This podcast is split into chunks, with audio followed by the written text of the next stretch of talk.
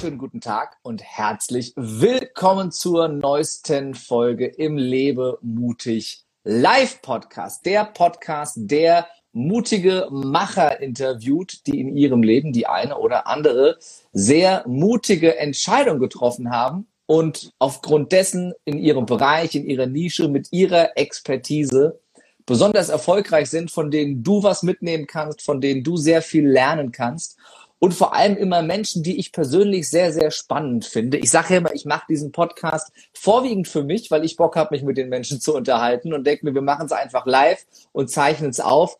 Und dann kannst du am Ende auch noch was davon mitnehmen. Und äh, das ist mittlerweile Podcast Folge 62 und ich freue mich riesig auf meinen heutigen Gast. Ich habe ihn kennengelernt vor, äh, es müssten jetzt anderthalb Jahre her sein bei einem äh, sehr intensiven Persönlichkeitsentwicklungsseminar. Und äh, da saßen wir äh, mehrere Tage lang äh, hochintensiv nebeneinander, haben spannende Übungen und Prozesse miteinander erlebt. Und äh, ich kannte ihn bis dahin gar nicht, was mir unbegreiflich ist, weil äh, er ist im Grunde genommen ist er prominent. Er hat äh, in diversen äh, TV-Formaten als Coach äh, teilgehabt und hat Menschen dabei geholfen, ihr Ernährungsverhalten zu verändern, ihr Wunschgewicht zu erreichen und ist mehrfacher Bestseller-Autor. Er hat mittlerweile vier Bücher geschrieben. Ich hoffe, das ist richtig. Also die vier habe ich zumindest gefunden. Äh, fünf sind es mittlerweile. Okay, dann ne, darum bist du da, dass du mich korrigieren kannst. Aber du wirst es gleich selbst erzählen. Und ähm, ist äh, als Coach extrem erfolgreich. Und er ist nicht nur einfach äh, Ernährungscoach und Ernährungsberater, sondern geht mit seinen Klienten viel, viel mehr in die Tiefe. Er verbindet das ganze Thema Ernährung und Essen mit der persönlichen Weiterentwicklung. Und unser Thema soll heute sein emotionales Essen. Also inwieweit beeinflusst dein Essverhalten auch deine Emotionen? Was hat das alles mit Persönlichkeitsentwicklung zu tun? Und ich freue mich riesig auf den für mich, ähm, also für mich den Experten Nummer eins in unserem Land, was das Thema Ernährung, gesunde Ernährung, bewusstes äh, Körpergefühl, Abnehmen und all das, was dazugehört, angeht. Herzlich willkommen, mein lieber Felix Klemme. Ich freue mich sehr. Ja, hallo, lieber Karim. Vielen Dank für diese großartige Ankündigung. Äh, gut, dass ich sitze. ähm, aber alles ja, völlig, alles völlig zurecht. Und ich habe ja, ich habe ja äh, zwei Drittel weggelassen von dem, was ich noch alles hätte über dich sagen können, was du schon alles äh, erreicht hast und gemacht hast und wie erfolgreich und bekannt du bist. Von daher, äh, ich wollte es jetzt nicht zu lange machen und die Zuhörer nicht zu lange auf die Folter spannen. Das wird ja auch langweilig. Eben. Also ich, ich freue mich, dass es heute tatsächlich klappt, wie du es einer gesagt hast. Wir hatten äh, ein paar Versuche, das hat dann äh, zeitlich immer nicht passt bei einem von uns beiden. Und ähm, ich finde es jetzt ganz spannend, heute ähm, über ein Thema zu sprechen, was mich A natürlich schon sehr, sehr lange begegnet, ähm, aufgrund auch meiner Arbeit. Ich habe ja angefangen als Personal Trainer damals zu arbeiten. Und was jetzt tatsächlich aber auch wieder brandaktuell ist, weil ähm, mein neues Buch sich genau um dieses Thema dreht, warum wir oder warum sehr viele Menschen eben ähm, nicht in ihr Wunschgewicht oder Wohlfühlgewicht kommen, weil sehr, sehr viel mit Emotionen zu tun hat. Mhm. Und das aus meiner Sicht einfach viel zu wenig bis nahezu gar keinen Raum bekommt. Mhm. Den wenigsten Menschen ist wirklich bewusst, was Emotionen eigentlich genau sind, welche Macht Emotionen haben und dass Emotionen natürlich auch unser Verhalten und eben auch unser Essverhalten beeinflussen. Mhm.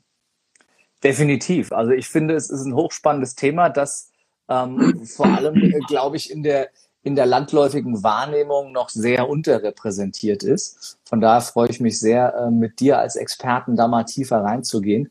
Generell, dein, dein gesamter Ansatz ähm, beruht ja auf dem Thema Ursachenbekämpfung. Also geh, geh an die Ursache ran für irgendwas, was weh tut, für irgendwas, was nicht so ist, wie es sein soll und geh auf die Selbstheilungskräfte. Das heißt, wie aktiviere ich die, die Selbstheilungskräfte meines Körpers? Wie kann ich auf eine Krankheit auch reagieren. Du beschreibst es schön, dass eine Krankheit äh, im Grunde genommen einfach nur ein, ein liebevoller Wink des Körpers ist, zu sagen, hallo, hier ist was nicht in Ordnung, du darfst jetzt noch was ändern. Ähm, ich würde mich freuen, wenn du mir dabei hilfst. Und ähm, hilfst, hilfst äh, den Menschen dabei, hilfst deinen Klienten dabei, genau da anzusetzen, nämlich die, die Selbstheilungskräfte zu aktivieren. Und ich glaube, gerade das Thema Gedanken und Emotionen ist da, ist da essentiell. Und äh, genau da setzt du an. Äh, nimm uns doch mal vielleicht kurz mit auf die Reise. Wie kam es dazu, dass dieses Thema dich so begeistert? Wie, wie bist du zu diesem Thema gekommen? Wieso reizt dich generell dieses Thema so? Also angefangen vom Thema Ernährung allgemein bis hin zu der Ausprägung, wie du es heute coachst. Okay, dann muss ich tatsächlich äh, ein ganzes Stück ähm, zurückschauen, weil ähm, angefangen hat mich das Thema tatsächlich ähm, gepackt und äh, so in, in diese Faszination gezogen 2007, 2008. Da habe ich meine Diplomarbeit gemacht mit übergewichtigen Menschen und da haben diese Menschen Krafttraining gemacht. Mhm. Und wir haben, oder ich habe in meiner Diplomarbeit damals verschiedenste Blutwerte untersucht.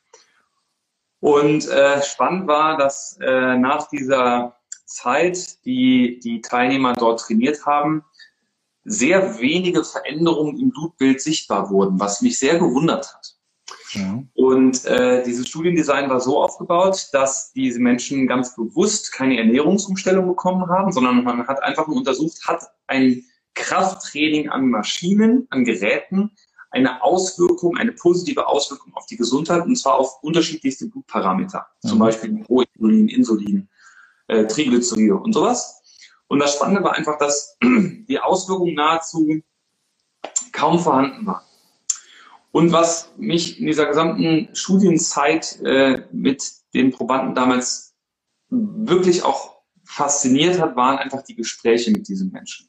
Ja. Und was ich sehen konnte, dass die meisten Menschen einfach Essen für sich benutzt haben, um mit ganz bestimmten Themen und Problemen in ihrem Leben umzugehen.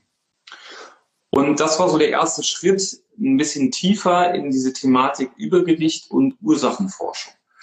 Dann habe ich nach meinem Studium noch eine therapeutische Ausbildung gemacht in Psycho-Neuro-Immunologie. Da kann man sich jetzt vielleicht erstmal nicht so viel darunter vorstellen. Einfach gesagt ist das ähm, eine Verknüpfung von mehreren Wissenschaften, wo man einfach mittlerweile seit, ich glaube, zwei Jahrzehnten gibt es diese Wissenschaft gerade mal in dieser, in dieser Verbindung miteinander weiß, dass es eben unterschiedlichste Dinge gibt, die auf uns einwirken, nämlich unsere Psyche, die Neurologie, deswegen Psychoneurologie und unsere Immunologie. Das heißt also, einfach gesagt, das wissen wir auch schon aus der Gehirnforschung, immer dann, wenn Menschen doofe Gedanken denken, wir nennen das dann Stress, dann ist mhm. ein stressiger Gedanke, ein negativer Gedanke immer auch messbar, nicht nur neuronal, also über Nervenaktivität, sondern auch endokrinologisch. Das heißt, auch Stresshormone werden ausgeschüttet und das kann man dann auch unterschiedlich messen. Nicht nur an Stresshormonen wie zum Beispiel Cortisol oder Adrenalin, Noradrenalin, sondern das Tolle ist, und das mag ich eben so auch in Wissenschaft und auch am ganzheitlichen Arbeiten, dass wir auch zu jeder äh, körperlichen Symptomatik, das ist schon der Name, der es eigentlich sagt, auch Symptome.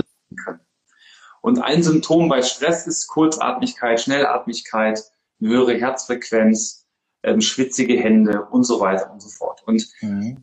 da sehen wir halt, dass es einen Zusammenhang gibt, dass wir körperlich Symptome zeigen. Und die Frage, die ich mir dann immer stelle, grundsätzlich in meiner Arbeit, woher kommt das Symptom?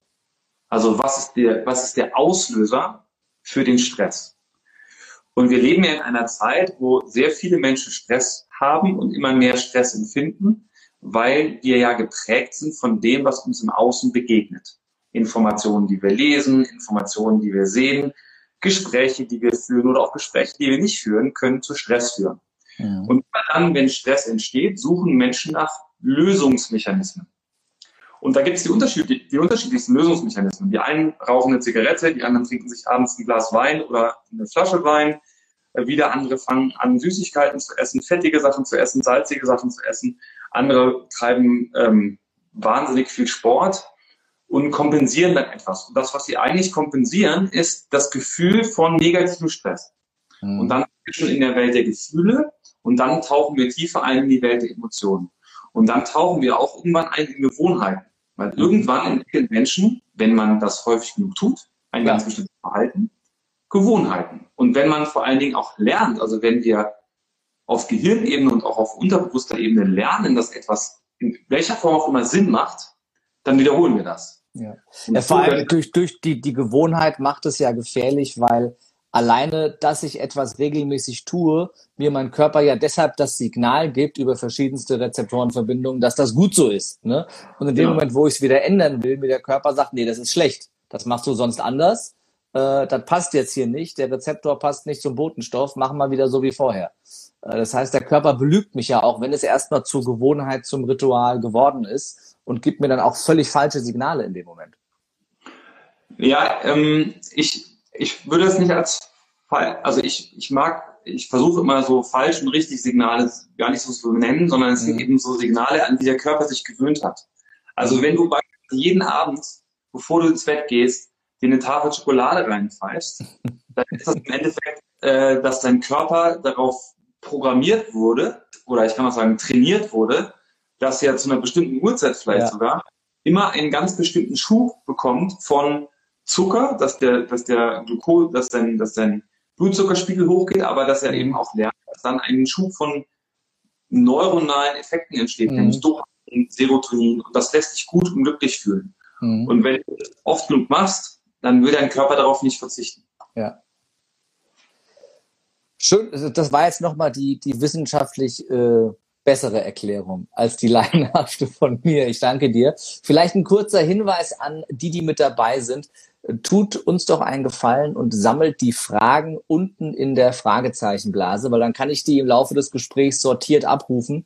Wenn ihr die Fragen im normalen Chat stellt, dann ist es immer ein bisschen schwer, die wiederzufinden.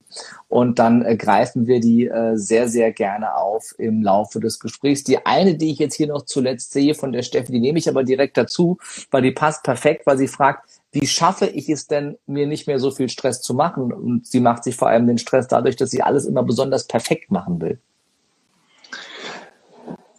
Ja, das ist natürlich jetzt schon direkt eine sehr große Frage.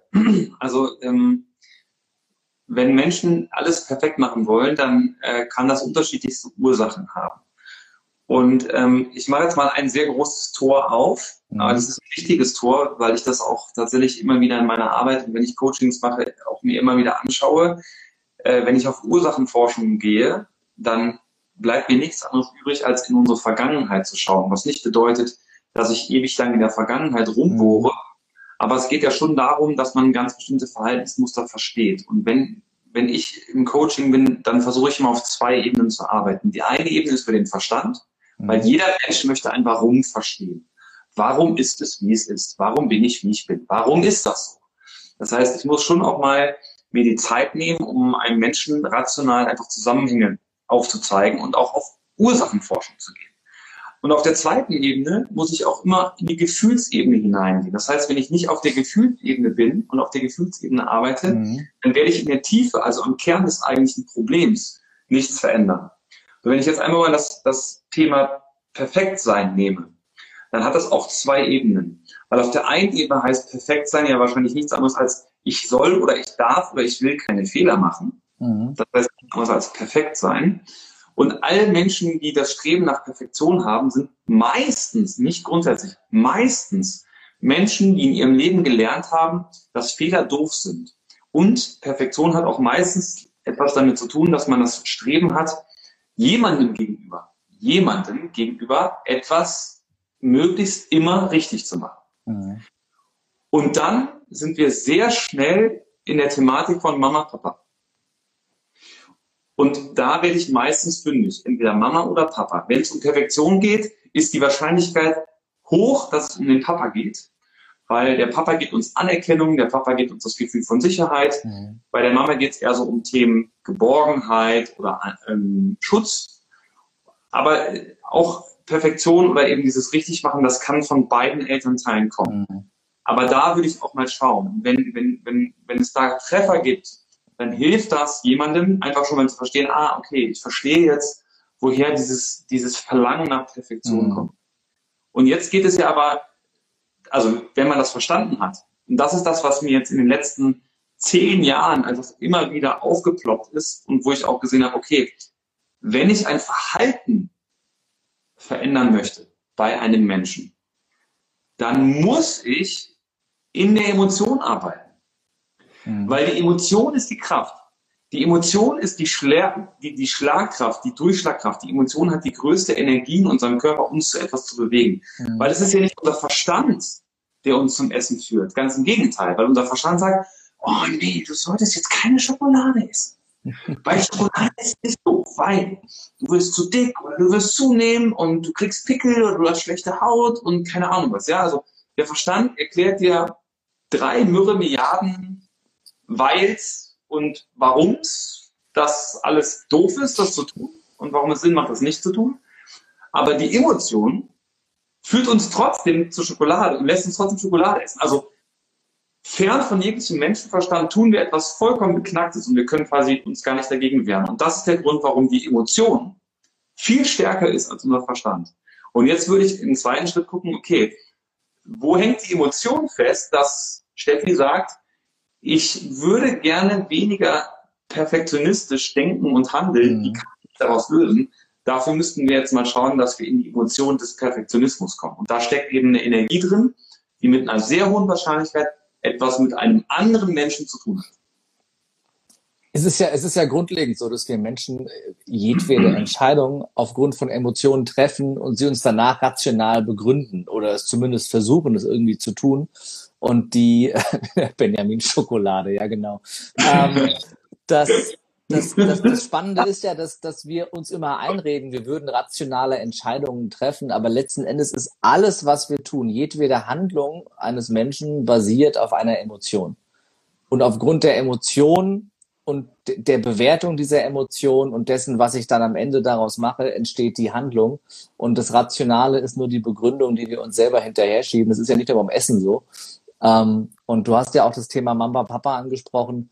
Und äh, da bin ich sehr bei dir. Gerade dieser Drang nach Perfektion, der äh, hat ja ganz, ganz viel auch mit dem Thema inneres Kind zu tun, mit dem Thema Anerkennung, äh, Aufmerksamkeit und ähm, da eben diese, diese äh, kindlichen äh, Triebe zu befriedigen und ähm, da das, das innere Kind selber in den Arm zu nehmen, das dann, das dann dadurch nach Anerkennung strebt, dass es eben Dinge besonders, besonders perfekt macht. Ja.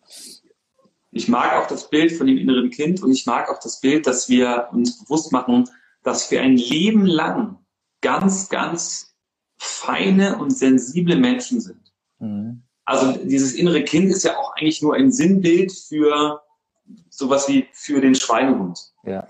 Aber das innere Kind ist ja nichts anderes als die Beschreibung von, wir sind ganz weiche, sensible Wesen, die sich nichts sehnlicher wünschen, als gesehen zu werden, wahrgenommen zu werden, äh, gefühlt zu sein. Ja. Und ähm, das, unsere größte Sehnsucht, die wir auch als erwachsene Menschen haben, ist ja Mitgefühl. Mhm. Also wir wollen, dass Menschen, die uns begegnen, mitfühlend sind. Ja. Und die wenigsten Menschen erlauben sich in einer ganz tiefen Weichheit und Sanftheit äh, liebevoll, sensibel mitfühlend zu sein. Mhm. Weil wir alle in unserer Kindheit und Jugend, oder die meisten von uns, ich würde sagen fast alle von uns, eben sehr schmerzhafte Erfahrungen damit gemacht haben. Ja, es ist ja also immer dieses Thema, in dem Moment, wo du selbst Empathie zeigst und Mitgefühl zeigst, machst du dich ja auch selber nahbarer und verletzlicher. Und äh, da haben wir ja im Grunde alle Angst vor, bis wir uns mal auf die Reise begeben und, und uns damit auseinandersetzen. Für mich war das Thema inneres Kind der absolute Gamechanger. Also überhaupt diese, diese Verbindung herzustellen zwischen, zwischen heutigen Mustern und Emotionen, die entstehen in Situationen, wo ich sie nicht haben will und zu verstehen, woher es kommt. Und alleine schon, weil du verstanden hast und in diesen Situationen dich daran erinnern kannst, du weißt jetzt, woher es kommt war, also war ich zumindest in der Lage, Stück für Stück ähm, diese Situationen auch zu verändern. Ne? Was nicht heißt, dass das heute immer super funktioniert. Also es gibt ja immer wieder Menschen, äh, die, äh, die in dein Leben kommen und ganz besondere Punkte triggern. Und das, äh, ne, ich glaube, äh, äh, ne, egal, egal wie lange du dich mit Persönlichkeitsentwicklung beschäftigst, ob du Coach oder Trainer oder Speaker oder was auch immer bist, ähm, ich glaube, derjenige, der von sich behauptet, der hätte jetzt alle Themen bearbeitet, der ist vor allem unehrlich zu sich selber. Äh, ich, ich glaube, das geht nicht, äh, dass man, dass man mit allen Themen durch ist. Ich glaube, es ist immer ein Prozess. Aber alleine das Bewusstsein dafür, woher es kommt, macht einem den Prozess einfacher. Und ähm, kann einem dabei helfen, Stück für Stück das zu verändern. Ich glaube vor allem, es gilt nicht nur für Steffi, ich glaube für jeden, der so ein Thema verändern will, es beginnt mit der Bewusstheit darüber, woher es kommt, was ist die Ursache. Und dann darf man ein bisschen geduldig sein, es Stück für Stück zu ändern. Es ist, glaube ich, nicht von heute auf morgen, dass du sagst, okay, jetzt mache ich mir keinen Stress mehr und nehme den Druck raus, Perfektion ist weg. Also sag mir, wenn du es anders siehst, aber ich denke, es ist immer ein Prozess und ich darf da mit mir selber auch geduldig sein und annehmen, dass dieser Prozess auch einfach eine Zeit lang dauert, wenn ich mich bewusst damit auseinandersetze und, und mich mit solchen Themen beschäftige. Ich würde sagen, es ist ein sowohl als auch. Also ich stimme dir dazu. Und genauso gibt es auch diese Momente, die ähm, ich selber erfahren habe und die ich auch mit Klienten von mir erfahre, dass in einem Moment sich wirklich was verändert. Und dieser, mhm. diese, dieser Moment, dieser Moment der schnellen oder der tiefen Veränderung hier und jetzt, die auch nachhaltig ist, die ist immer eine Veränderung in der Tiefe von uns. Also es mhm. ist immer eine emotionale ja. Veränderung. Und ich sage immer, ähm, also im, im, Coaching sagt man oft, äh, so die Emotion ist gelöst und ähm, man hat sich sozusagen davon befreit. Mhm. Aber ich mag, ich mag dieses Bild eher von, mh, hm, ich habe die, Emo die Emotion gelöst im Sinne von, ich habe das geöffnet, was ja. verschlossen, was ich eingeschlossen habe. Und in dem Moment, wo ich das aufmache, dann ist die Emotion nicht weg, sondern die Energie ist frei. Also wenn ich mhm. das, ich habe das immer so. Das ist, ein, das ist ein super Bild. Das ist ein super. Ich habe immer so dieses Bild vor Augen, wenn ich mir so eine Zelle, so eine Körperzelle vorstelle, mhm. ja, die, die ja, ähm, man kennt das von so, also eine Insulinresistenz ist ja im Endeffekt nichts anderes als dass unsere Zelle, die draußen quasi ähm, Antennen oder eben Rezeptoren hat, um dort Insulin andocken zu lassen, damit zum Beispiel Zucker in die Zelle mhm. rein kann. Und die Zelle, die dann resistent ist, also insulinresistent ist, die nimmt dann halt kein Insulin mehr auf, beziehungsweise die reagiert nicht mehr auf Insulin. Da kann so mhm. viel Insulin sich draußen sammeln, wie es will. Insulin mhm. kann nicht mehr andocken. Das heißt, die Energie in der Zelle, die bleibt gleich. Da geht nichts rein, aber da geht auch nicht mehr wirklich was raus. Mhm. So sehe ich das auch mit der Emotion. Also wenn ich eine Emotion habe und die ist quasi resistent gegen alles, was von außen wirkt. Und das ist ja das Spannende. Wir sind ja dann resistent gegen alle schlauen Ratschläge. Ja. Wir sind resistent gegen alles, was aus unserer Ratio herauskommt. Mhm. Obwohl wir das alles wissen, das muss man sich ja wirklich mal auf der Zunge zergehen lassen, ja.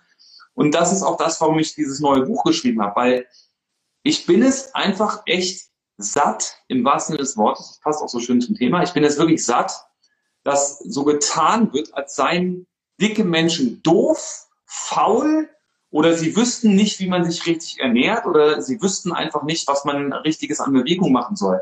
Das ist so ein Bullshit. Ja, mhm. die wissen ganz genau, dass sie sich mehr bewegen sollten, dass sie sich anders ernähren sollten. Aber sie können es nicht, weil die Emotion in ihrem Körper so eingekesselt und mhm. eingefangen ist, dass sie sich nicht lösen kann und sich frei bewegen kann. Und in dem Moment, und das meine ich jetzt mit diesem mit diesem Bild von, dass die Emotion sich wieder neu oder natürlich verbindet. Also sie, sie öff, die Zelle öffnet sich und die Emotion, die da so lange drin gefangen war, die ist jetzt frei und das ist das Spannende, ja. Sie kann sich jetzt im Körper wieder frei bewegen und mhm. im wahrsten Sinne des Wortes wird Energie frei. Und das ist total spannend zu beobachten. Das kennst du von dir in der Persönlichkeitsentwicklung, das kenne ich bei mir selber, das kennst du mit Menschen, die bei dir auf den Seminaren sind. In dem Moment, wo sich eine Emotion löst, die so lange gefangen war, wird energiefrei. Und energiefrei werden ist immer sichtbar beim Menschen, in der Mimik. Mhm. Energie, die, Absolut. die Verfügung ist, ist mehr Körpersprache, mehr Mimik, mehr Ausdruck, mehr ich will, mehr ich kann verstehen, viel mehr Antrieb. Und das ist etwas, was bleibt. Und das ist so spannend. Deswegen ist es ein sowohl als auch. Es ist ein sowohl über den Verstand begreifen, als auch, und das ist ganz entscheidend, auf der emotionalen Ebene etwas aufmachen. Ich finde, diese Umschreibung ist, es ist eine großartige Verbildlichung ähm, von einem Prinzip, das, das äh, wir beide schon lange leben, viele wahrscheinlich auch. Aber mir wird gerade, also ich habe gerade eine mega Erkenntnis, ähm, weil ich jetzt ein Bild zu einem Prozess habe, den ich selber auch bei mir und auch bei meinen Teilnehmern schon lange nutze. Also ich habe gerade jetzt in den letzten vier Tagen bei meinem Seminar äh, einen Haufen von genau diesen Momenten gehabt, wo diese Emotion eben gelöst wurde, wo diese Emotion raus durfte. Und auf einmal so das, das, das größte Feedback der Teilnehmer ähm, bei, bei meiner Trainer-Speaker-Ausbildung ist immer, dein Gesicht verändert sich, deine Mimik verändert sich. Ne? Du hast eine ganz andere Energie, die du ausstrahlst. Und äh, ich finde es schön, weil du hast äh, gerade das wunderbare, wunderbaren Bild geschrieben. Äh, großartig. Darum hast du fünf Bücher geschrieben bisher, weil du das so toll in Bilder verpacken kannst und äh, den Menschen so einfach ähm, erklären kannst. Wir haben diese Folge des Podcasts ja genannt emotionales Essen, die dunkle Seite der Macht. Warum die dunkle Seite der Macht, Felix?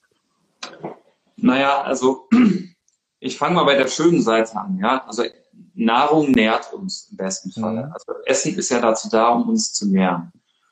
Und äh, ohne Essen würden wir auf Dauer einfach nicht überleben können. Wir brauchen viele Dinge für, für, äh, für unser Leben, um lebendig und gesund zu bleiben, aber wir brauchen eben auch Nahrung und Nährstoffe. So, das ist ja mal die schöne Seite der Macht. Also ähm, Essen ist ja sehr, sehr machtvoll. Die dunkle Seite der Macht ist eben, dass Essen eben auch auf einer emotionalen Ebene sehr viel Macht über uns haben kann mhm. und dann so viel Macht über uns haben kann, dass wir ähm, die Kontrolle abgeben. Also beziehungsweise ich mag das Wort Kontrolle nicht, weil Kontrolle ist immer so kopfgesteuert. Mhm. Äh, wir geben wir geben das ab, was Essen eigentlich ist. Nämlich Essen ist etwas ganz Wundervolles, etwas Nährstoffhaltiges, etwas, mhm. was uns im wahrsten Sinne des Wortes nährt, aber auf allen Ebenen. Dazu will ich einen ganz kurzen Ausflug machen ähm, zum Thema Essen an sich. Guck mal, jeder Mensch kennt das, dass Essen vor allen Dingen deshalb auch besonders ist, weil es immer was mit körperlicher Nähe zu tun hat. Mhm. Ja, wenn, wir, wenn wir auf die Welt gekommen sind, dann war der schönste Moment bei Mama an der Brust zu liegen und mhm. bei Mama zu trinken. Also Nahrung nährt uns. Und das ist tief in uns, auf Zellebene auch und in, unser, in unserem Unterbewusstsein ist ganz tief verankert, dass Nahrung auch ganz viel mit Nähe zu tun hat. Das kann man übrigens auch in der Biochemie sehen, weil wenn wir Nahrung aufnehmen, dann schüttet unser Körper erstaunlicherweise, erstaunlicherweise Oxytocin aus, das Kuschelhormon. Ja. Oxytocin schütten wir normalerweise aus, wenn wir Körperkontakt haben. Also wir, wir haben schon eine sehr tiefe Verbindung von Nahrung und sozialen Gefügen. Und wenn wir das jetzt auch im Erwachsenenalter sehen, dann ist es ja so, dass Menschen ja ganz besonders gerne gemeinsam essen gehen. Und jeder Erwachsene kennt das, alleine essen ist doof. Mhm. Jetzt was Spannendes hinzu. Menschen, die oft alleine essen, die machen dann unbewusst ganz verrückte Sachen. Die machen zum Beispiel Musik an. Oder die lassen, während sie essen, den Fernseher laufen und lassen sich dann unterhalten. Also sie gehen unbewusst in eine soziale Situation, die sich anfühlt, als ob sie nicht alleine sind. Mhm. Und das machen sie ja nicht, dass sie sagen, ah, ich schalte jetzt mal den Fernseher an, jetzt tue ich mal so, als wäre ich in einem gemeinschaftlichen Gefüge und würde jetzt mit mehreren Leuten am Tisch sitzen, sondern es ist eine unbewusste, ein unbewusstes Verhalten. Und mhm. das ist jetzt der erste Moment, wo eben sich die dunkle Seite der Macht vom Essen zeigt, dass wir eben dann auch uns häufig zum Beispiel alleine fühlen. Sehr viele Menschen mhm. essen Einsamkeit. Sehr viele Menschen essen, wenn sie traurig sind. Sehr viele Menschen essen, um ähm, unterschiedlichste Gefühle zu verarbeiten. Mhm. Meistens sind es natürlich Gefühle, die negativ sind. Andere belohnen sich auch über Essen. Das ist auch etwas, was dann eingeprägt sein kann, nicht muss, aber kann. Weil viele haben zum Beispiel in ihrer Kindheit vielleicht nicht die Erfahrung gemacht, dass Eltern oder Großeltern oder nahestehende ähm, Familienangehörige dann so gut waren mit körperlicher Nähe, mhm. dass sie dann ihre eigenen Kinder gut in den Arm nehmen konnten, sondern sie haben das dann eben auf einer anderen Ebene gemacht, über materielle Dinge oder auch über Essen. Und dann hat man vielleicht was Süßes bekommen oder man wurde mit Süßigkeiten belohnt. Und immer dann, wenn ich mit äh, Essen belohnt worden bin, dann bin ich von klein auf darauf programmiert worden, dass ich mit Essen Belohnung finde. Und das ist eben so diese dunkle Seite der Macht, weil wir ganz viel in uns programmiert bekommen haben, psychoneurologisch, was sich dann eben in unserem sozialen Verhalten und auch Essen mhm. abzeichnet. Hochspannend und äh, unfassbar schlüssig. Von der Seite habe ich es noch nie, äh, noch nie betrachtet und äh, finde es wirklich, äh, finde es sehr, wirklich sehr, sehr spannend. Hältst du es denn für etwas ähm, Negatives oder ähm, etwas Schlechtes zu sagen, ich äh, lenke mich beim Essen ab, ich mache den Fernseher an, ich mache Musik an, ich hole mir diese Form der Unterhaltung und ähm, dieses, diese Form des, des, des Gegenpols durch ähm, Radio, Fernsehen, was auch immer? Ähm, es kommt darauf an, wie ich damit umgehe. Also da, und da ist jetzt zum Beispiel so ein Punkt, deswegen meinte ich vorhin zu dir sowohl als auch. Also natürlich hilft es jetzt in dem Moment, sich ja. zum Beispiel dessen bewusst zu sein. Ja. Also wenn ich bislang gegessen habe und äh, den Fernseher angemacht habe, mir war eigentlich bis jetzt noch gar nicht bewusst, dass der Fernseher eigentlich nichts anderes ist, als mir jemanden an den Tisch zu holen, mhm. dann habe ich jetzt ja schon mal eine Sache verstanden. Das ist ja schon mal ganz gut. Mhm. Wenn ich jetzt tiefer tauche, dann wäre jetzt die Frage, wie kommt es denn dazu, dass ich das mache auf einer emotionalen Ebene? Vielleicht, mhm. weil ich sehr häufig mich einsam fühle. Aber einsam sein ist ja auch nur eine Form von Bewertung des Alleinseins. Also dann könnte da tiefer drin stecken, dass ja. ich mit mir selbst nicht zufrieden bin, dass ich mich nicht selbst ausreichend lieben kann. Und wenn ich mich selbst nicht ausreichend lieben kann, dann könnte das dazu führen, dass ich zum Beispiel Angst habe, auf andere Menschen zuzugehen, Kontakt zu suchen, Kontakte zu pflegen, Kontakte aufrechtzuerhalten und äh, selbstbewusst oder mutig bin um andere Menschen anzusprechen, um Freundschaften zu erhalten oder auch neue Freundschaften zu schließen oder Freundschaften mhm. zu entwickeln. Also es ist, es ist, es wird sehr schnell sehr komplex. Essen ist aber ja nur ein einziges kleines Beispiel von sehr, sehr vielen Facetten in unserem Leben, die uns immer wieder in bestimmte Verhaltensmuster treiben. Mhm. Aber um deine Frage zu beantworten, ich glaube, ähm, es ist kein Problem, wenn du beim, beim Essen mal den Fernseher einschaltest. Wichtig wäre mir dann, für dich dann, wenn du das tun solltest, dass du dann dennoch ganz bewusst dein Essen genießt. Mhm. Und das war das, das, das, war, das, das war das, worauf ich hinaus wollte, weil ich kenne das jetzt von mir selber.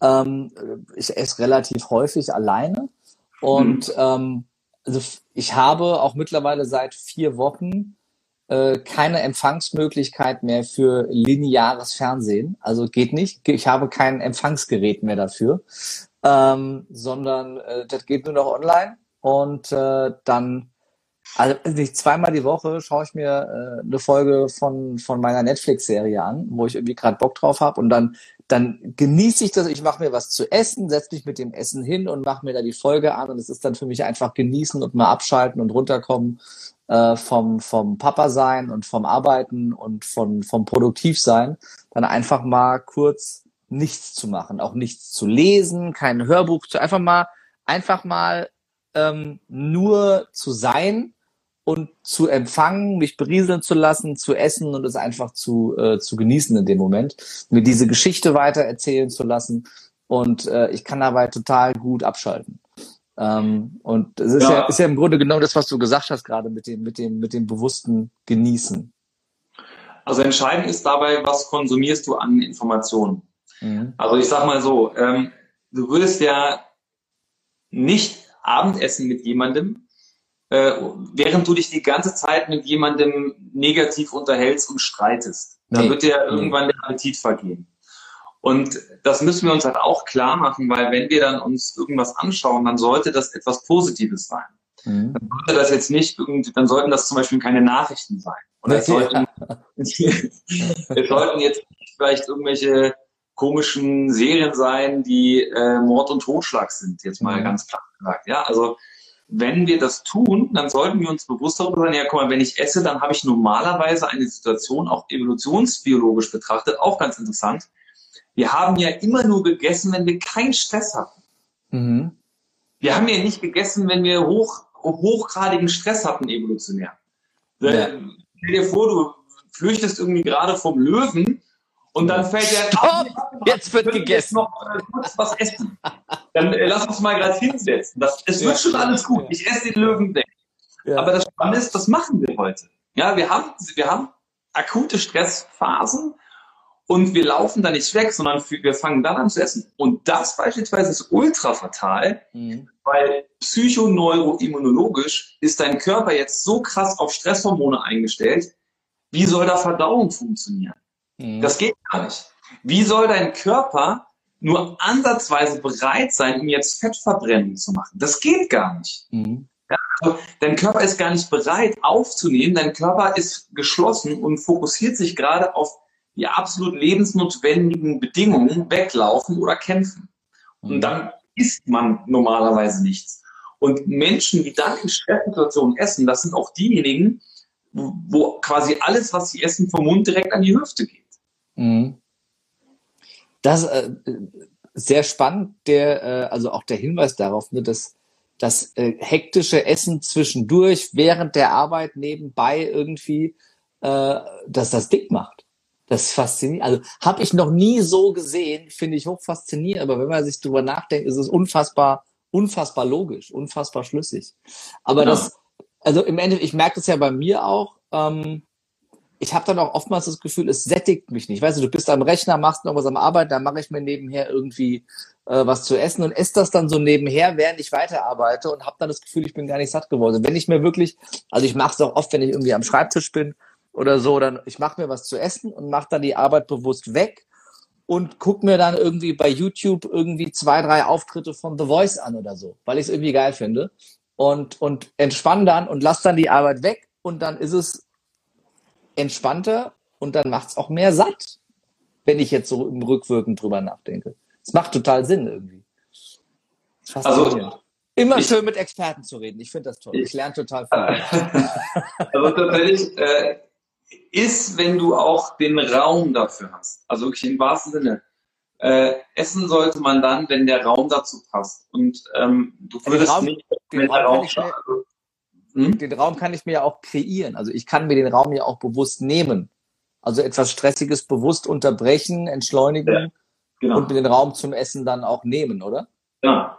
ja. Tatsächlich, äh, das ist jetzt ja auch ein schönes Beispiel, um jetzt mal so, so ein konkretes Beispiel aus dem echten Leben zu nehmen. Kann ja sein, du hast gerade Ultrastress und äh, alles ist gerade so gefühlt gegen dich. Mhm. Und ähm, in dem Moment könntest du ja sagen, jetzt muss ich erstmal was essen. Aber mhm. anstatt das zu tun, also kann ja sogar sein, dass du vielleicht ein bisschen Hunger verspürst, dann würde ich jetzt erstmal Folgendes machen. Dann würde ich jetzt erstmal mir zehn Minuten Zeit nehmen, um mich aus dem Stressthema zu lösen. Mhm. Da könnte zum Beispiel Sinn machen, eine Runde spazieren gehen, an der frischen mhm. Luft. Warum spazieren gehen? Bewegung löst immer Stresshormone. Warum draußen in der frischen Luft? Weil du draußen zum Beispiel frische Luft tanken kannst. Normalerweise kriegst du noch ein bisschen mhm. Tageslicht ab. Ähm, das hat einfach viele Faktoren, die das mit sich bringt. Jetzt könnte ich jetzt noch über andere Beispiele aus der Natur sprechen, aber die lasse ich jetzt mal. Aber das wäre zum Beispiel eine Möglichkeit. Oder du könntest zum Beispiel äh, drei bis fünf Minuten einfach eine ganz bewusste Atemübung machen, um ganz bewusst mal wieder in dir Platz zu nehmen und dich loszulösen von dem ganzen stressigen Kram. Und dann kommst du auch raus aus diesem ganzen Stressraum, mhm. wie du beschrieben hast. Und dann kannst du mal gucken, habe ich jetzt noch Hunger? Spannend wäre dann zu gucken, bist du noch hungrig? Mhm. Hochspannender Ansatz. Ich werde mal bewusst drauf achten. Und ich denke, der ein oder andere auch mal. Wir werden erschlagen mit Fragen. Und ich versuche gerade hier ein bisschen zu sortieren. Vielleicht noch ein kurzes Lob, Felix, an dich weiter. Äh, auch von der Steffi, die sagt, äh, sie findet großartig, was du machst und äh, du hast ja jetzt schon mehr geholfen, als es Therapeuten vermutlich könnten. Ähm, da bin ich ganz äh, bei ihr. Generell ist ein guter Coach, der wirklich Ahnung von der Materie hat, oftmals besser als viele Therapeuten, die das, was sie machen, aus der Theorie beherrschen, aber eben nicht aus der Praxis. Ausnahmen bestätigen auch hier die Regel, sage ich immer sehr gerne mit dazu. Ähm, wir wollen niemandem auf die Füße treten und es gibt auch ganz großartige da draußen, die therapeutische Arbeit ganz hervorragend machen. Hier ist eine schöne Frage. Ähm, äh, ich wünsche mir Anerkennung. Wie kann ich mir diese selber geben? Das ist die kürzeste Antwort, die du vielleicht bekommen kannst, indem du dich selbst erkennst. Indem du erkennst, wer du wirklich bist und welches Wunder du bist. Und wenn du das erkennen möchtest, dann gebe ich dir einen Tipp. stell dich heute Abend mal einfach drei Minuten vor den Spiegel, mach alles aus und schau dir drei Minuten lang mal ganz tief in deine Augen und guck mal, wen du da erkennen und annehmen darfst. Das lasse ich unkommentiert genau so stehen. Dann nehme ich mal hier die Frage vom Ennis. Ich habe mich mein Leben lang, äh, ich habe mich mein Leben lang hinter der Emotion Wut versteckt aufgrund meiner Geschichte. Wie schaffe ich es, bis es, ich glaube, ich kriege den Rest der Frage hier nicht angezeigt. Wie, scha äh, wie, wie, schaffe ich es, bis das Prinzip, also dass das überschwappt.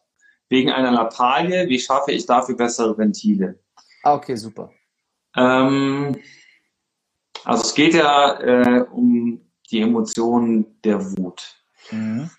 Ähm, ich glaube, also ich kenne jetzt dein Thema nicht. Ennis war das, glaube ich, ne? Genau, ja. Ich kenne jetzt dein Thema nicht, Ennis. Ähm, ich könnte mir vorstellen, dass es was damit zu tun hat, dass du dir wünscht, gesehen zu sein. Und äh, ich habe gerade krass Gänsehaut. Also wenn ich Gänsehaut habe, dann ist es normalerweise so, dass das, was ich sage, wahr ist, ohne dass ich dich kenne. Aber du kannst ja gerne mal reinschreiben, ob das wahr ist, was ich gerade gesagt habe. Wenn es dir in deinem Leben darum geht, gesehen zu sein, Ines, ähm, dann ist es in erster Linie entscheidend, dass du erkennst, dich mal selbst zu sehen und dass du erkennst, dass du frei davon bist, was andere in dir sehen. Weil Enes, ganz ehrlich, guck mal, wenn du dir, wenn du dir diese Frage mal ganz ehrlich beantwortest, wer kann dich denn wirklich sehen?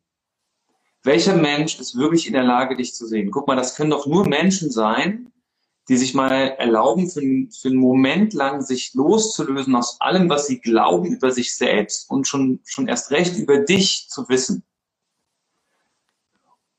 Und jetzt gehe ich noch einen Schritt weiter Dennis, wenn du dir erlaubst, auch mal für einen Moment lang alles loszulassen, was du denkst, über dich selbst zu wissen, dann könnte für dich vielleicht auch ein neuer Raum entstehen, in dem du erkennen könntest, was da alles in dir steckt, was frei ist von irgendwelchen Dingen, um gesehen zu sein und anerkannt zu sein.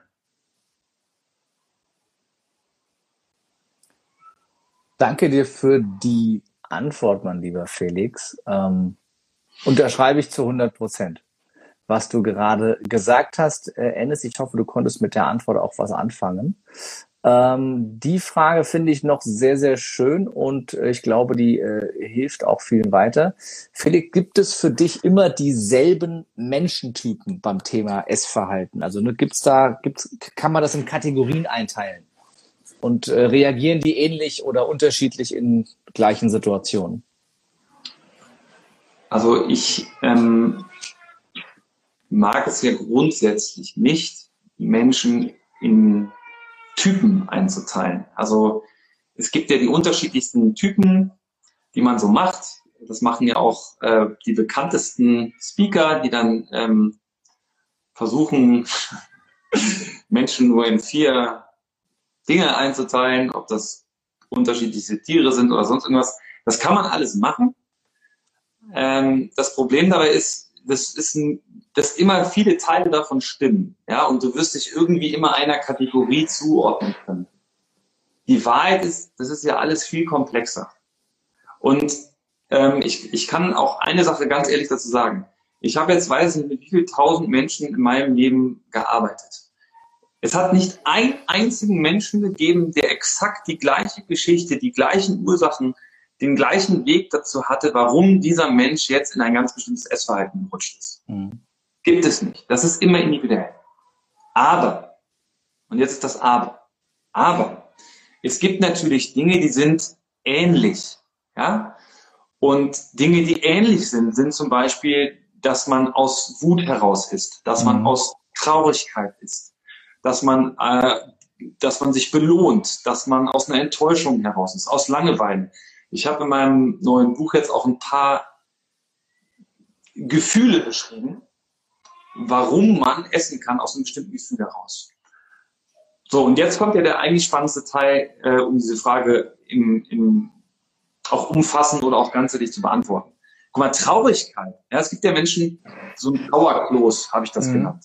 Ein Trauerklos, der ist aus dem Gefühl der Traurigkeit. So. Und das mag stimmen für viele Menschen. Also das ist quasi der Menschentyp mhm. Trauerklos. Aber die Ursache für die Trauer, die ist individuell. So, und das Coole ist, es gibt jetzt verschiedenste, ey cool, die Mira ist gerade auch dazu gekommen, sehe ich gerade. Hey Mira, ich habe dich gerade eben kurz vorher auch noch live gesehen. Wir müssen auch mal ein Live machen, mal an dieser Stelle. Ähm,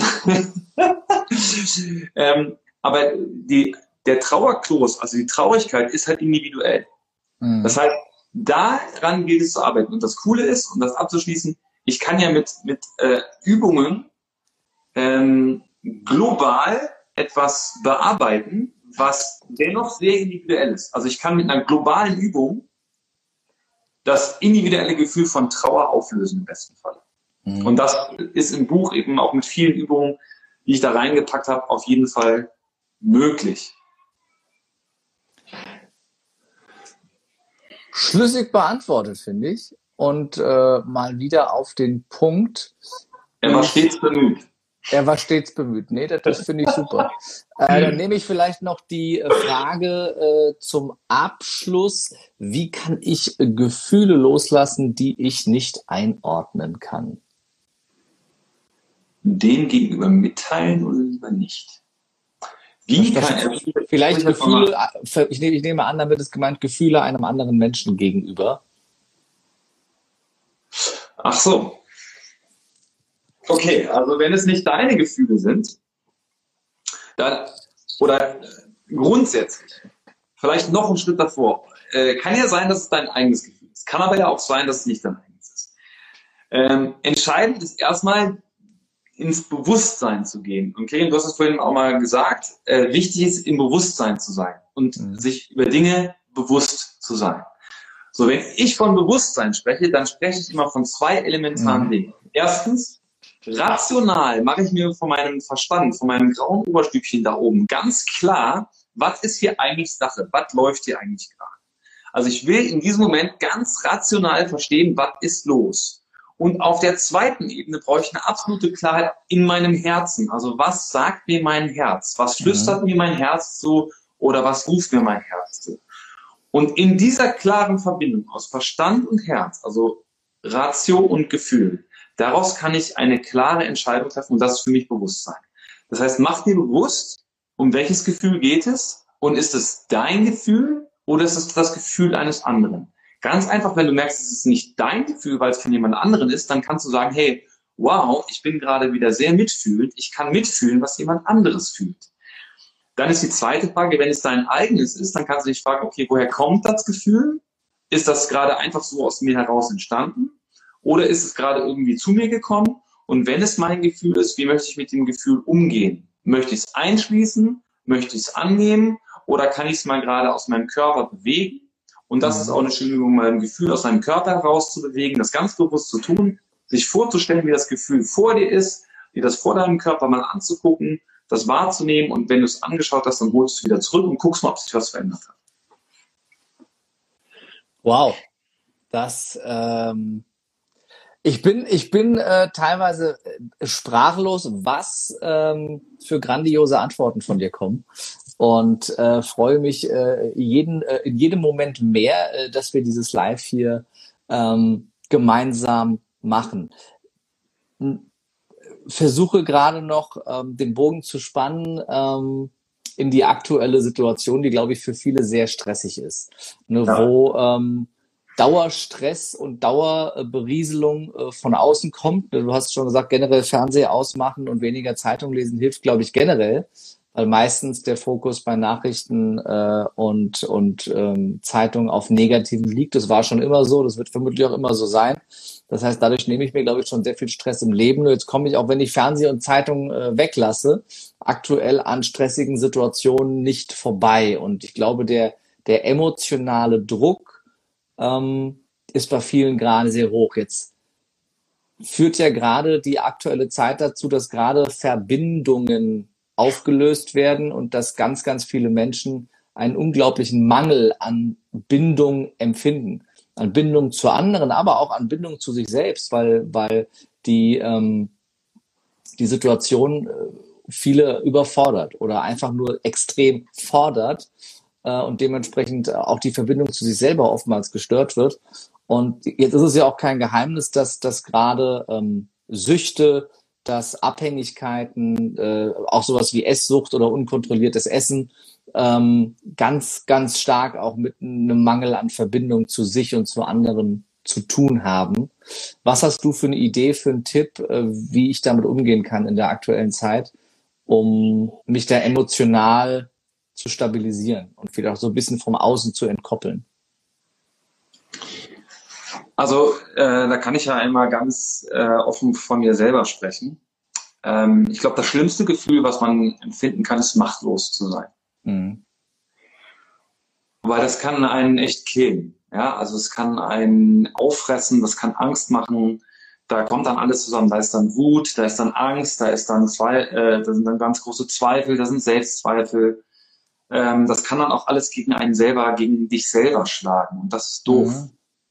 Und ich glaube, ähm, also was, was, was mir ganz, ganz doll geholfen hat, ähm, war einfach dieser Moment, mir die Frage zu stellen, okay, was ist mein Beitrag? Mhm. Welchen Beitrag leiste ich grundsätzlich? Mhm. Und welchen Beitrag leiste ich jetzt in dieser Zeit? Und was ich mir klar gemacht habe, ist, ähm, und dafür bin ich jetzt zum Beispiel auch nochmal an dieser Stelle ganz dankbar, Kirin, dass wir dieses Gespräch führen dürfen, weil ich glaube, dass wir beide gerade auch wieder einmal einen ganz wichtigen Beitrag leisten für die Menschen, die das jetzt hören oder sehen. Jetzt könnte man die Frage stellen, ja, aber warum? Was hat das denn jetzt mit der aktuellen Situation zu tun? Das hat das mit der aktuellen Situation zu tun, dass ich mir ziemlich sicher bin, dass, wenn du das jetzt bis hierhin gehört hast und gesehen hast, dass du mindestens einen sehr positiven Aspekt für dich gewinnen konntest, mhm. eine Erkenntnis, die du vielleicht so in dieser Art und Weise vorher noch nicht hattest. Und vielleicht ist diese eine wichtige Erkenntnis so wertvoll oder zumindest ein bisschen wertvoll für dich, wenn du mhm. sie anwendest und nutzt, dass du rauskommen kannst aus so einem blöden Gedankenkarussell. Und was ich dir einfach sagen möchte, ist, guck mal, wir leben in einer Zeit jetzt, es war, es ist eigentlich nichts anders als vorher. Das, was anders ist als vorher, ist, dass ganz viele Sachen einfach total offensichtlich sind. Guck mal, wenn Menschen Masken tragen, macht das einfach nur etwas ganz offensichtlich deutlich. Wenn Menschen äh, sich jetzt stärker anfeinden, als es vielleicht vor einem Jahr noch der Fall mhm. war, dann macht das jetzt einfach nur etwas deutlich. Nämlich, dass Menschen nicht bereit waren oder sind, miteinander auf Augenhöhe, respektvoll, liebevoll miteinander in ein ganz ehrliches Gespräch zu gehen und unterschiedliche Ansichten zu respektieren. Mhm. Und wenn Menschen unterschiedliche Ansichten haben und das nicht geduldet wird, dann gibt es unterschiedliche Wege, wie man dagegen vorgehen kann. Und ein Weg beispielsweise ist Angst schüren. Ein anderer Weg ist zum Beispiel Zwänge aufzuerlegen. Ein anderer Weg wäre, einfach ganz offen miteinander zu sprechen und zu fragen, was brauchst du? Mhm. Ein anderer Weg wäre zum Beispiel ganz klar, mein Gegenüber zu fragen, wie fühlst du dich damit? Mhm. Ganz bewusst damit, ganz egal, was das ist, ja. Und ich hebe das jetzt auch auf eine ganz offene Ebene. Die entscheidende Frage ist, wie fühlst du dich gerade und wie fühlst du dich damit? Und mhm ich dazu beitragen, dass du dich besser fühlst. Und was habe ich jetzt getan? Ich habe für mich einfach die wichtige Frage beantwortet, was ist mein Beitrag? Mein Beitrag in dieser Zeit, jetzt, morgen und in Zukunft wird es sein, dass ich Menschen, die Bock darauf haben, die offen sind, mir gegenüber, für meine Arbeit, aber auch für mein Sein, denen kann ich einen, einen Beitrag geben, indem ich ihnen Perspektiven öffne, Türen öffne, sie für etwas sensibilisiere, vielleicht eine Frage stelle, die sie sich selbst noch nicht gefragt haben. Ähm, und dadurch können diese Menschen selbst eigenverantwortlich, selbst und auch vor allen Dingen bewusst, also mhm. selbstbewusst, ähm, Dinge tun, die sie selbst auch tun wollen und die nicht nur ihnen selbst gut tun, sondern die im besten Falle durch ihr eigenes Verhalten auch anderen Menschen gut tun. Das ist mein Beitrag. Und die Frage ist halt, denke ich, für dich in so Zeiten wie diesen, dir genau diese Frage zu beantworten. Was ist mein Beitrag? Also was ist dein Beitrag, mhm. den teilen möchtest, den du reingeben möchtest, ohne was dafür zu bekommen, weil das ist entscheidend. Auch jetzt in dieser Zeit dürfen wir und müssen wir aus meiner Sicht auch lernen und erkennen, dass wir nicht immer nur etwas tun, um was zu bekommen, sondern es geht einfach mal darum, etwas zu tun, es tun willst, weil du das tun willst. Ich glaube auch, dass, dass dieses Gefühl der Hilflosigkeit ganz entscheidend ist. Und in dem Moment, wo ich einen Beitrag leiste, kann ich dieses Gefühl auch verändern. Ich hatte witzigerweise eben gerade ähm, im, im Supermarkt mit meiner Supermarktkassiererin äh, genau dieses Gespräch, weil wir da immer sehr, sehr offen reden und ähm, wir, wir äh, auch darüber, ähm, darüber ins Gespräch gehen, weil sie, ne, weil sie, sie ist für mich die, einer der Repräsentanten unserer Zeit, weil sie Angst hat vor dem, was gerade passiert und weil diese Angst äh, sie dazu zu treibt, Dinge zu tun, die sie mit ihren Werten im Grunde genommen nicht vereinbaren kann. Ähm, und ich habe ihr dann auch gesagt, das Wertvollste, was sie tun können, ist die richtigen Fragen zu stellen und auch entsprechend dieser Fragen zu handeln und ähm, etwas zu tun. Und nicht einfach nur hilflos es über sich ergehen zu lassen, sondern, ähm, sondern entsprechend auch zu handeln. Und ähm, dementsprechend äh, kann ich, glaube ich, dieses Gefühl auch ganz gut positiv beeinflussen. Felix, wir sind äh, in den letzten zwei Minuten dieses Livestreams angekommen sag äh, uns doch noch oder den Zuhörern und Zuschauern, wenn ich mit dir Kontakt aufnehmen will, auf welchem Wege tue ich das am besten? Wo kann ich dich ähm, sehen? Wie kann ich, ähm, wie kann ich dich als Coach gewinnen? Was kann ich machen?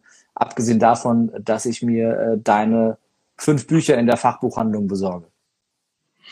Also der einfachste Weg jetzt hier wäre natürlich tatsächlich direkt über Instagram. Dort bin ich auch auffindbar. Ich habe ein Facebook-Profil, da bin ich äh, jetzt allerdings seit ein paar Monaten nicht aktiv, geht aber auch.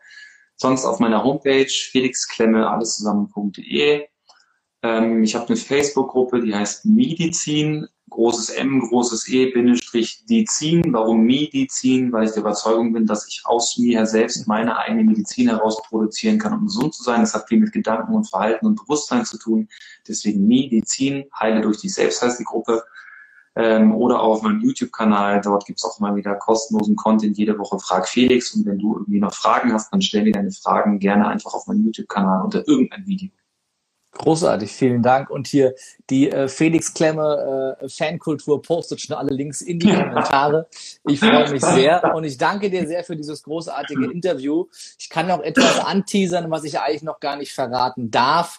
Äh, in der äh, Lebemutig Community, in der Lebemutig Seminarwelt wird es im äh, Jahr 2021 ein neues großartiges Seminarformat geben, das das Thema Gesundheit in den Mittelpunkt stellt. Und äh, ich freue mich sehr über deine Zusage, dass du als Experte, als Speaker dort dabei bist. Ich freue mich sehr auf den Tag. Weitere